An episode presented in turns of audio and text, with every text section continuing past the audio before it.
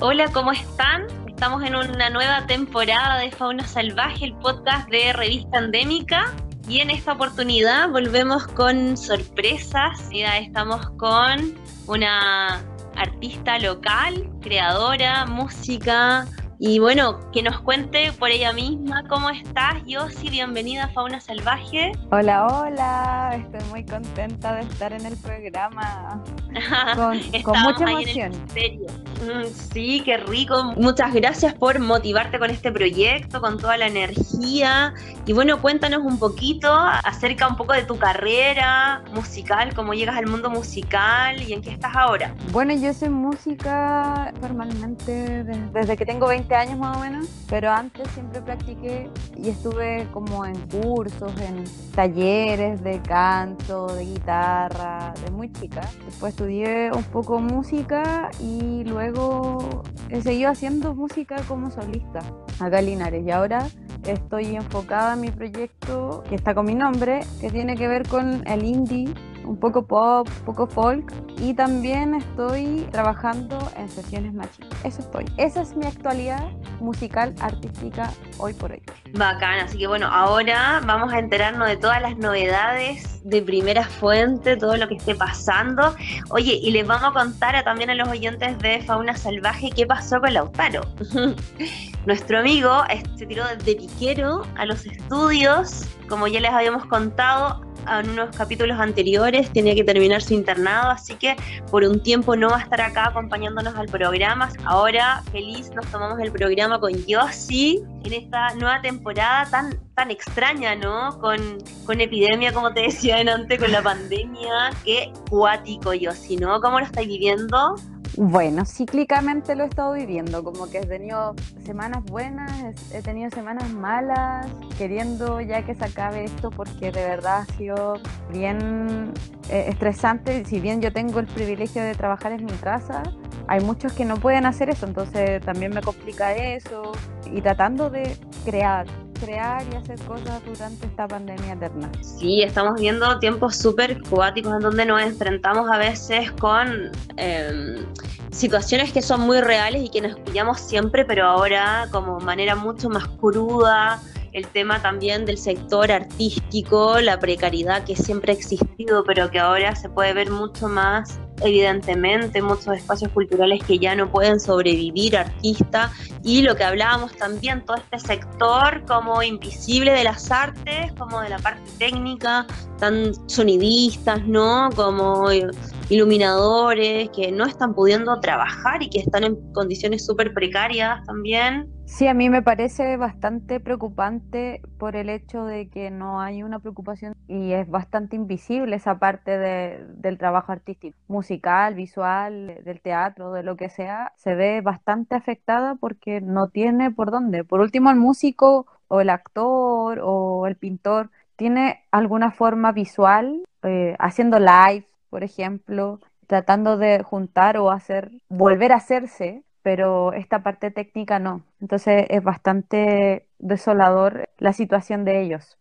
Bueno, una realidad que nos toca, yo creo que, bueno, a, todos los sectores sin duda, y que esperamos también que estos temas se discutan más profundamente en los momentos que hay que hacerlos, como eh, se viene eh, el tema del plebiscito, como a mí me parece fundamental que se puedan discutir estos temas es que sean prioridad también, y, hoy por hoy también lo vemos la necesidad del arte, lo que significa para la sociedad. Entonces, que no se ha olvidado los momentos que, que son cruciales también que nos acordemos del sector artístico, cultural, que muchos están en condiciones muy precarias Así que bueno, hay harta conversación, hay hartas cosas, pero bueno, pese a todo, igual están pasando un montón de cosas, ¿no? Yo sí, por internet, la reinvención en las redes sociales de la creación de contenido, los live, conciertos, ahí seguí un poco la onda.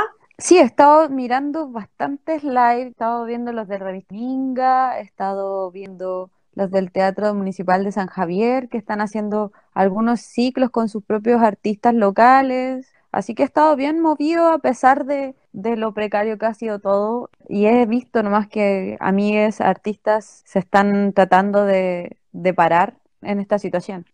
Así que bueno, igual hay harto tema, así que comenzamos esta nueva episodio de Fauna Salvaje con todo lo que significa esta crisis sanitaria, pero también con lo que significa el arte, con la creatividad que surge incluso en estos momentos. Así que parte de eso también y cómo se está viviendo acá desde Linares y el Maule también es lo que vamos a ir compartiendo en este programa. Así que bienvenida Yossi, estos nuevos tiempos, estos nuevos tiempos de mujeres, uh, ah. tiempos así que de muchos cambios y también fauna salvaje. Así que de esta manera le damos la bienvenida a este nuevo episodio y bueno, hoy día varios temas que hablar, tenemos una entrevistada que nos va a hablar acerca de un evento, Viralizarte, de la red de espacios culturales de Talca. Vamos a hablar también del lanzamiento de el single de Lapsu, lo que está pasando por el Día del Patrimonio, y bueno, whatever.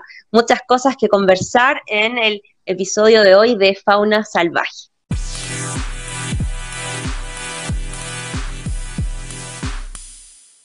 Y en nuestra sección de entrevista comenzamos esta segunda temporada de Fauna Salvaje con una invitada que es Catalina Salazar, ella es cientista político de profesión y en esta oportunidad está como coordinadora del proyecto Viralizarte de la red de espacios culturales de Talca, que contempla siete espacios tales como el Centro Cultural La Juguera, Centro Cultural La Candelaria, La Aldea, El Espacio, Galpón Las Tinajas, el Taller 1398, Ruda Casa Taller y Galería 854. Esta campaña profundo se realizará a través de TV Maulinos este 6 y 7 de junio con actividades culturales. Bienvenida Catalina, cuéntanos por favor sobre este evento, cómo surgió y en qué consiste esta actividad. Claro, eh, bueno, antes que todo, muchas gracias por el tiempo y la disposición. Bueno, contarle un poco que cuando empezamos esta campaña, que ya llevamos un poco más de un mes trabajando arduamente en ella, en ese momento pasó que se mm, cerró Casa Ruda, Ruda Casa Taller, que es un centro cultural que, si bien era reciente, igual fue un golpe duro para la cultura en Talca. Un poquito antes había cerrado la micro en Curicó, que si bien no es de nuestra comuna, igual nos puso en alerta. En ese momento no existía ningún apoyo del, del Ministerio de los Espacios Culturales, ahora tengo entendido que hay unos fondos, que se van a asignar, puede ser, pero el punto es que en ese momento no había nada. Y nosotros dijimos, chuta, aquí si es que nosotros no hacemos algo, corremos el riesgo de volver de una pandemia el día que se vuelva, no sabemos qué va a pasar, sin centros culturales, sin espacios para talleres, para presentación y todo, y súper conscientes de la riqueza cultural y artística que han generado los centros culturales, hicimos esto. Ahora, la red de espacios culturales se, se forma a propósito de este proyecto, pero hay que decir que los espacios culturales de Talca siempre trabajaron en red, lo que pasa es que nunca se había constatado como algo formal o algo ya con madre. Entonces esto consagró eso y ahora, bueno, hemos estado preparando la programación, tenemos, tenemos una programación de tipo participativa, toda persona pudo mandar su propuesta, todas se incluyeron, tenemos una programación continua el 6 y 7 de junio, como ustedes dijeron en TV Maulino, estamos muy expectantes, hay una, una parrilla pero variada, hay tarot, kempo, karate, eh, taller para hacer, para hacer escritura, entrevistas, em, documentales, obras de circo, eh, conciertos, hay una gran, gran variedad, así que en eso estamos.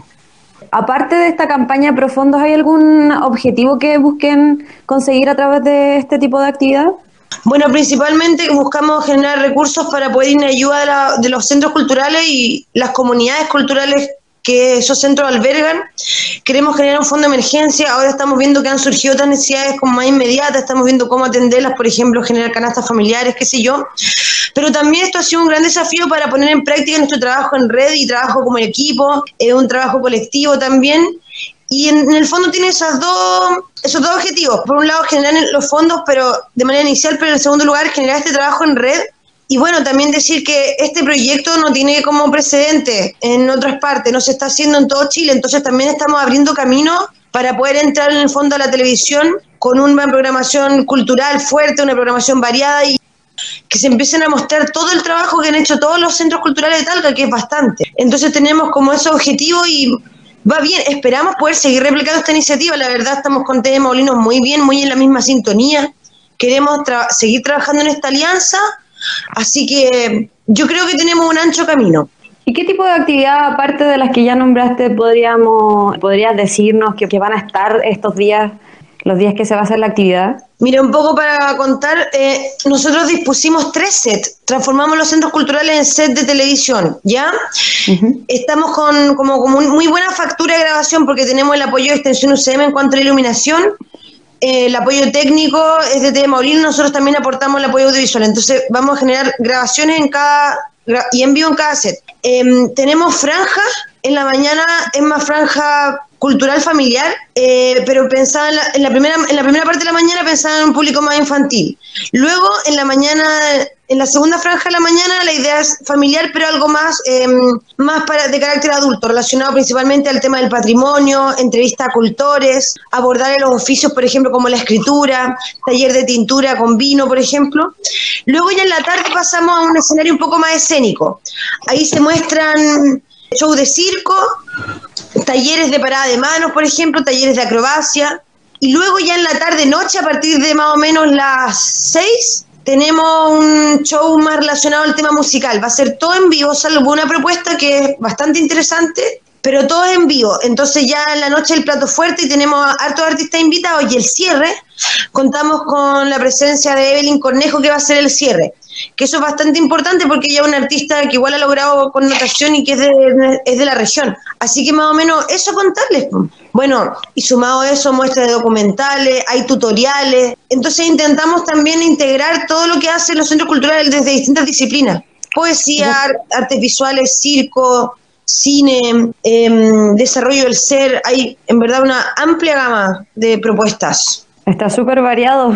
Sí, muy eh, variado. Y como, y como red, ¿están trabajando ya en alguna estrategia para la continuidad de los espacios posterior a este evento? O sea, no sé, algo más concreto, más allá de lo que me estabas contando, que era algo no visto en Chile, y Mm. ya tengan algún plan de trabajo. ¿Tú dices cómo viralizarte o la red de espacios culturales? O sea, como proyecto. Como la o red. como- Como la red. La verdad es que como red estamos como bien trabajando en esto, bien encima, como a toda máquina. Pero, por ejemplo, no- nuestra idea es seguir proyectando esto para seguir generando financiamiento. Entonces, por un lado es posible que pasemos, todavía no lo hemos decidido, pero es posible que quizás pasemos a constituirnos como algún con alguna figura jurídica que nos ayude a seguir este camino. Por otro lado, hay centros culturales que son parte de una red regional y están en conversaciones para ver si el ministerio asigna fondos directos. La verdad, yo no soy parte de esas conversaciones, son algunos centros, pero ellos están avanzando hacia esto como para un poco generar eh, esta sostenibilidad y también hay fondos concursables de los espacios que, a lo cual los espacios culturales pueden postular. Entonces, bueno, la verdad es que nuestra red es bien amplia y hay harta autonomía, entonces no sé si todos van a postular o van a recibir esos fondos, pero ahí hay dos caminos. Y por otra parte, nosotros estamos pensando ya en generar, por ejemplo, mm, tenemos un ofrecimiento para hacer mm, un ciclo de formación para después para gestores culturales de los centros culturales, valga la redundancia, que pueda desarrollar capacidades. Podemos ver la posibilidad también de abrir quizá un espacio cultural en la televisión. Entonces, por ese lado estamos yendo. Pero mm, como te digo, depende mucho también de cómo nos vaya en esta, en esta, en este gran buque que armamos en el fondo, en este proyecto. Pero de todos modos los centros culturales están muy en la parada de que quieren seguir sosteniéndose, que quieren seguir solventando sus gastos y también han estado haciendo cosas. Entonces yo creo que está complejo, pero sí yo creo que va a haber sostenibilidad, de los centros. Es difícil igual. Y luego ya tenemos el desafío doble que también son los artistas, de si es que ellos están preocupándose de solventar los gastos de los centros culturales, cómo ellos pueden trabajar o hacer actividades para, para poder vivir ello. Entonces ese es el tema, como más, el más complicado. Catalina, me gustaría también, a modo de, recordatorio, que nos pudieses decir cómo podemos conocer esta parrilla, si tienen algún fanpage para poder conocer acerca de estas actividades que están realizando como red de espacios culturales y si nos puedes recordar también las indicaciones para acompañarlos este 6 y 7 de junio a Viralizarte. Sí, mira, tenemos redes sociales, en Facebook Viralizarte y en Instagram eh, Viralizarte Cultura. Tenemos viralizarte cultura arroba gmail, cualquier cosa. Y la programación va a ser transmitida por TV Maulino. Si no tienen, si no ven televisión, puede ser por Facebook, se va a transmitir todo ahí. Y si no, también se transmite por Mundo Pacífico. La verdad es que el canal no me acuerdo ahora, pero este canal se transmite en tres regiones, entonces lo pueden ver mediante la televisión de cable, digamos, como digital, redes sociales en Facebook y Viralizarte Cultura en Instagram y Viralizarte en Facebook y ahí estamos nosotros. 6 y 7 de junio, también si nos quieren acompañar, está en todas partes la cuenta, esperamos también que la gente desde ya se puede donar, hemos recibido buenas donaciones por, eh, por suerte, así que eso también invitarlo a que la gente colabore. Eso es súper importante igual, muy, muy importante. Claro, más en estos momentos que es tan necesario no poder la continuidad de los espacios culturales y de la creación cultural local. Vista con Catalina Salazar, coordinadora de este proyecto Profondos para la red de espacios culturales de Talca para este 6 y 7 de junio. Te queremos agradecer, Catalina, también, bueno, eh, entregarles todo el apoyo y el empuje a los centros culturales que están resistiendo, que están desarrollando sus estrategias para aún poder dar continuidad a sus trabajos. Y no sé si quisieras terminar con algo, esta entrevista que quisieras contarnos. Nada, terminar, bueno, recalcando lo importante y relevante para la cultura y para el trabajo también de los artistas y las artistas, estos centros culturales que vayan, sintonicen, que ojalá nos puedan apoyar, toda suma sirve desde Luca, todo bien, y bueno, lo invitamos, la programación está buena, esto no tiene precedentes, estamos trabajando harto y dando lo mejor, así que agradecido y también agradecido a ustedes por la cobertura. Esperamos que nos puedan acompañar el 6 y 17 de junio por TV Maulinos, tanto en su canal como en redes sociales. Viralizarte Cultura en Instagram y Viralizarte en Facebook. Muchas gracias, Catalina, que les vaya muy bien y ahí vamos a estar apoyándolo. Gracias a ustedes. Gracias, Catalina. Ya, gracias. Chao, que esté muy bien. Chao, chao. Chao, bueno, y esa fue nuestra entrevista de este primer episodio de la nueva temporada con Yossi y nos estuvo acompañando Catalina para dar cuenta también de la realidad que estamos viviendo y apoyar también a la gestión maulina respecto a esta situación tan difícil que estamos viviendo. Está súper difícil la misión, pero yo creo que con, apoyo de todos se puede lograr y sacar adelante a los espacios culturales y a los artistas. Así que fuerza a, todos los que están resistiendo, están empujando y aún así están creando. Así que de esta manera terminamos con nuestra entrevista de fauna salvaje y se vienen las noticias de lo que está pasando por estos días en nuestra ciudad y alrededores y para terminar también con nuestra sección de Huerva. Así que continúen con fauna salvaje que seguimos. Amiga, ayúdame, tengo hambre y no puedo salir. Oye, ¿por qué no pides algo de la bucólica? Oye, qué buena idea, qué rico. ¿Y tienen sus pancitos de masa madre? Sí, hay unas pizzas deliciosas que te vas a chupar los dedos. No me digas que volvieron las malditas, qué rico.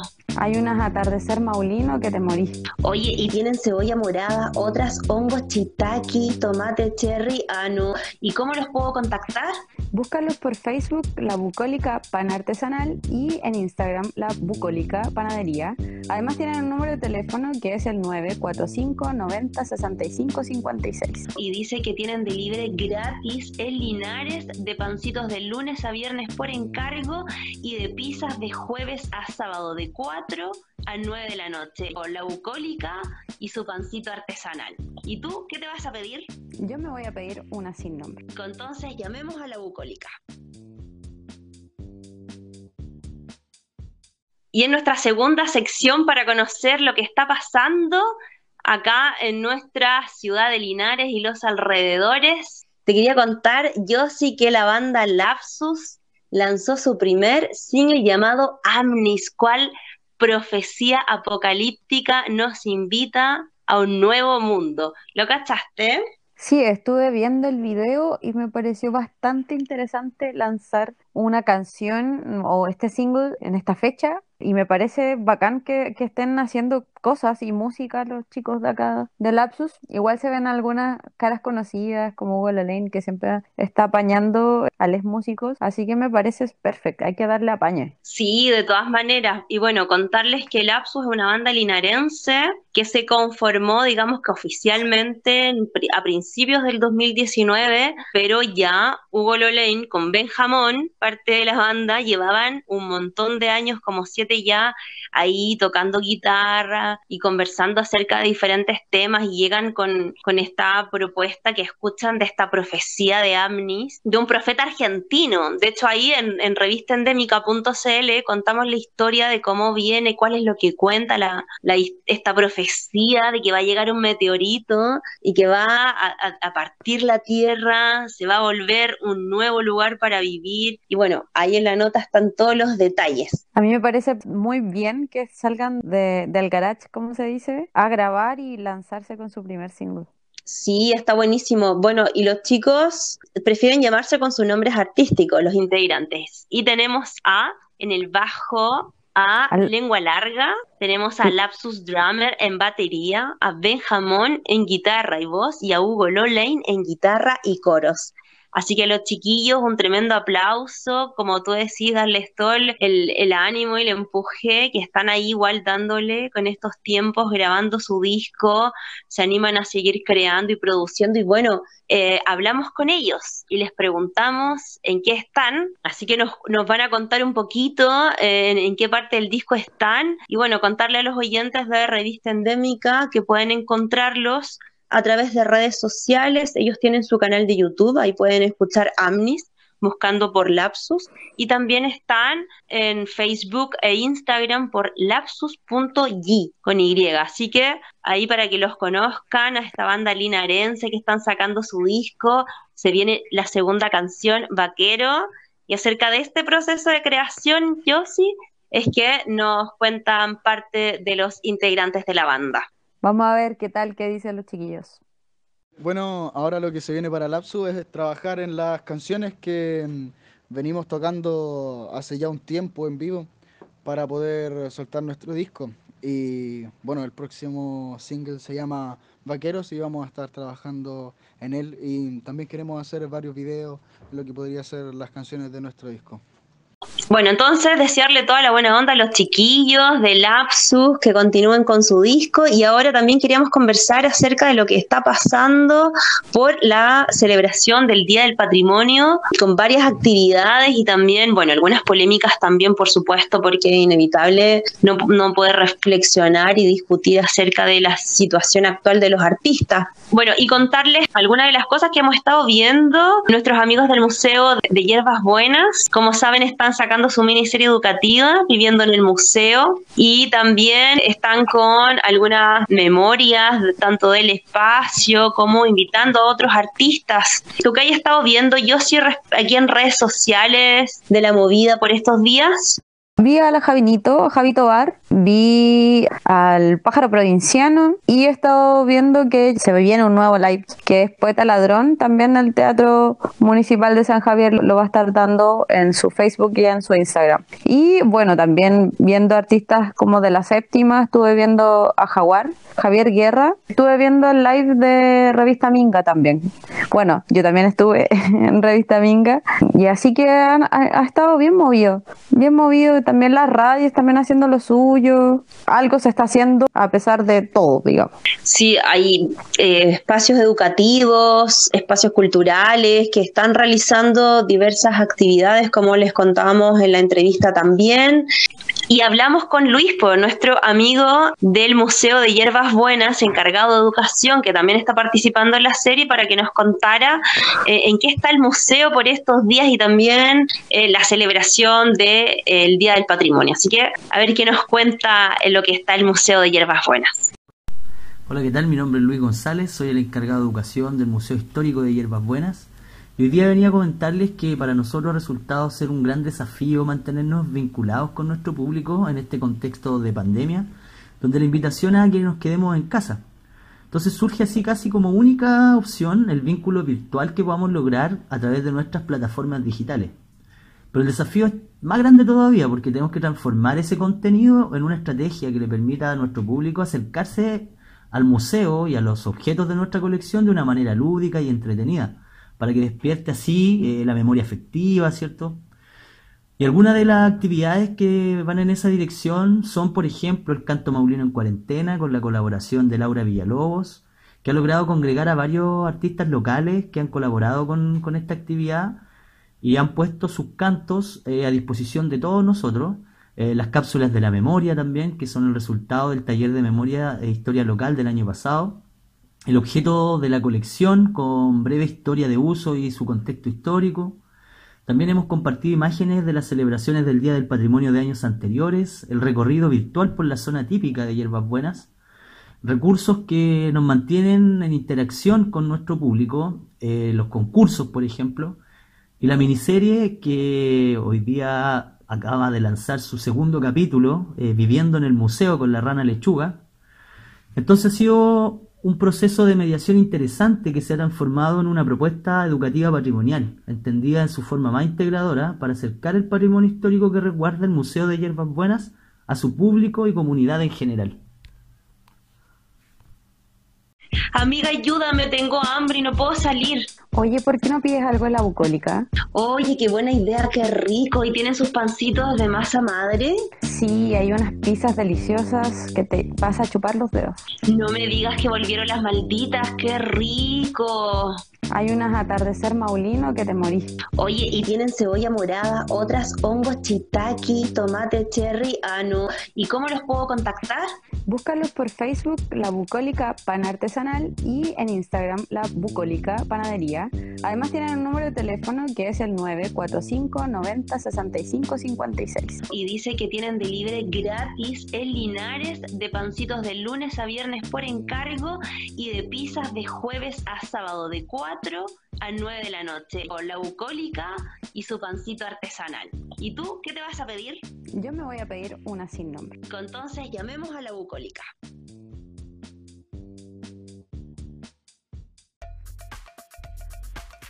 Y en nuestra última sección y en tiempos de reorganización reflexionamos sobre la manera en que se están rearticulando las actividades culturales y es por eso que en esta oportunidad nos vamos de vuelta por el mundo para conocer algunas experiencias, como por ejemplo la del Metropolitan Opera House de New York que anunció que ha cancelado los primeros meses de su temporada 2020 y saben cuándo reabrirá recién el 31 de diciembre, eso sí, con una gala. La compañía de teatro neoyorquino por ahora ha estado programando gratis vía streaming algunos clásicos de la ópera italiana y también ha integrado estrategias de participación ciudadana, entregando al público la posibilidad de elegir su próxima pieza, además de todas las aplicaciones del Mid Opera On Demand. Y en Canadá, ¿saben qué? Se publicó un nuevo estudio sobre públicos en confinamiento y el 40% de los encuestados se mostró interesado en volver a los museos una vez, eso sí, que se levanten todas las medidas de cuarentena. Según estimaciones, el regreso de los espectadores a las presentaciones a salas o teatros tomará entre 3 a 6 meses y contarles finalmente sobre la receta minimalista del Teatro del Estado de Wiesbaden en Alemania, Ucrânia. El cual fue el primer espacio artístico en abrir en épocas de COVID-19 en Europa. En un espacio, para que se hagan una idea, que normalmente recibiría a mil personas, esta vez solo lo hizo con 150. Es que las preocupaciones no tienen que ver solamente con meter a grandes audiencias en espacios cerrados y por varias horas. Algunos científicos creen que al cantar se puede esparcir el virus en forma muy similar a cuando se estornuda por lo que no solo hubo distancia en las butacas, sino también, por supuesto, en el escenario por parte del elenco, el que fue considerablemente reducido para esta oportunidad. Eso sí, menos los protagonistas, ya que ellos también son pareja en la vida real, así que ahí no tuvieron ningún problema. Y bueno, como en esta sección nos gusta conocer qué está pasando en todas partes, la Yossi nos tiene algo que contar, un hecho histórico y galáctico. Vamos a ver qué nos tiene preparado. Y bueno, en nuestra sección Whatever vamos a hablar del lanzamiento de el Crew Dragon, este, esta colaboración de SpaceX de Elon Musk con la NASA, que es la primera vez que un privado, digamos, colabora con esta institución y tiene varias aristas entretenidas, sobre todo como eh, la parte privada, digamos, de este millonario, de este empresario y físico. Oye, sí, yo sí, cuéntanos todos los detalles. Tú que hayas estado como tomando desayuno, conexión en directo, así haciendo la vida, con las transmisiones de la NASA. Me encantan estas polémicas, dice un meme por ahí. Bueno, Elon Musk es un multimillonario, dueño de Tesla Motor, esta empresa dedicada a crear autos a energía eléctrica que se manejan solos. Eh, es bastante futurista su empresa y eh, tiene esta empresa también que se llama SpaceX que colaboró con la NASA para hacer este vuelo hacia una estación. Y Elon Musk está casado, tiene una, una relación con Grimes, esta cantante eh, bastante particular. A mí me gusta mucho Grimes. Y hace poquito nació su hijo, con un nombre bastante particular, porque yo no me acuerdo todavía, o sea, no me acuerdo ahora el nombre, pero es como X, A, E, A, X, I, ese es el nombre de su hija. Alucinados, claro, como con todo el ya galáctico el niño, ¿no? Como nombre de planeta, yo cacho que le pusieron. sí, es como inteligencia artificial, no sé qué, pero se fueron una bola muy extraña. Me acuerdo que cuando nació uno, nació la guaguita, había muchos memes que había nacido como un androide, que no era humano, que era reptiliano, así Bueno, de dos secos, sin duda, así como que de dos seres... Es un seco, es un seco. Y este lanzamiento de la NASA se lanzó el sábado a las 15 con 22 minutos, exitoso, y estaba programado para días antes, pero al final no les resultó, el clima no les ayudó y tuvieron que aplazarlo nomás. Sí, duró nueve, nueve, minutos el lanzamiento y cayó la, la, primera parte, que es el booster, se llama, en una, en una plataforma que está en el mar, que yo no, yo, bueno, yo soy pésima para el inglés, pero se llamaba la plataforma, por supuesto que todavía te amo. así se llama la plataforma, y cayó de manera perfecta, o sea, no hubo errores en ese lanzamiento, no hubo errores Oye, ninguno. los trajes, ¿qué onda los trajes? Yo sí. A mí me recordó mucho Daft Punk, hay que decirlo, como esto, esta cosa naranja que es de la NASA, el típico que uno ve incluso en las películas, o sea, olvidémonos de esto, porque el traje incluso era muy liviano, se veía muy liviano y es, digamos, parte también de, de, la cápsula porque los protege primero del fuego y si la, la cápsula tiene algún problema o se rompió o hay problemas de cualquier tipo, el traje les asegura, se queda como empotrado, digamos, a, a, los asientos, llegar con el suficiente oxígeno y la suficiente temperatura al aterrizar. no, increíble, así que, no, súper heavy, increíble, lo pueden googlear para que lo miren. Yo quiero ya su casco para evitar el coronavirus, ya. Para salir. Para poder salir de nuevo a la calle, por favor. Así que bueno, igual increíble estas historias para poder seguir por internet. Tú comiste hoy día todo con pijama viendo el lanzamiento de la NASA. Yo me vi, ¿no? me, vi toda la transmisión, aparte que estaba esta tensión en el aire, digamos, por la situación actual de Estados Unidos, lo que está pasando en Minneapolis. Wow, eh, heavy, sí. Heavy, como que se, se, notaba la tensión en que si quedaba la cagada, o sea, si esto no se lograba, iba a ser lo peor, porque yo creo que también esto saca un poco el foco desde ahí y era como un poco de tensión en toda la transmisión. Absolutamente toda la transmisión fue eso, como tensión, tensión de que vaya a quedar, no, no vaya a quedar la grande. Ah, no, como que no tuviéramos tensión en la vida, más tensión, bueno, tantas cosas, ¿no? Que están pasando en el mundo, tan fuertes, que bueno, podríamos aquí estar miles de horas conversando, pero ya se nos acabó el tiempo, yo sí, se nos pasó volando, qué bacán, nuestro primer episodio. Sí. Eh, bacán.